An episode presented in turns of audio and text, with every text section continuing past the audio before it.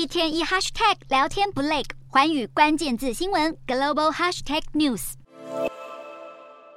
这堆由一万日元纸钞堆起来的示意图，就是东京市民去年在路上捡到的钱。根据东京警方统计，去年度收到的现金高达三十九点九亿日元，相当于九亿台币，比去年增加了一点四亿台币，创下纪录。而遗失物品也很多，高达三百七十一万件，其中第一名是身份证明文件，有七十三万件；第二名是交通卡等有价证券，有三十九万件；第三名则是衣物等，有三十三万件。至于这些被捡到的现金，也不是都有找到失主。根据日本法律，拾获者有权要求失主支付五到二十趴的金额作为报酬，而如果经过三个月都没有失主出现，这笔钱就会变成拾获者所有。不过，也不是所有人都这么诚实。北海道就曾经在垃圾回收场发现相当于两百三十万台币的现金，但是有多达十四人都声称是他们遗失的，让日本警方苦恼谁才是真的失主。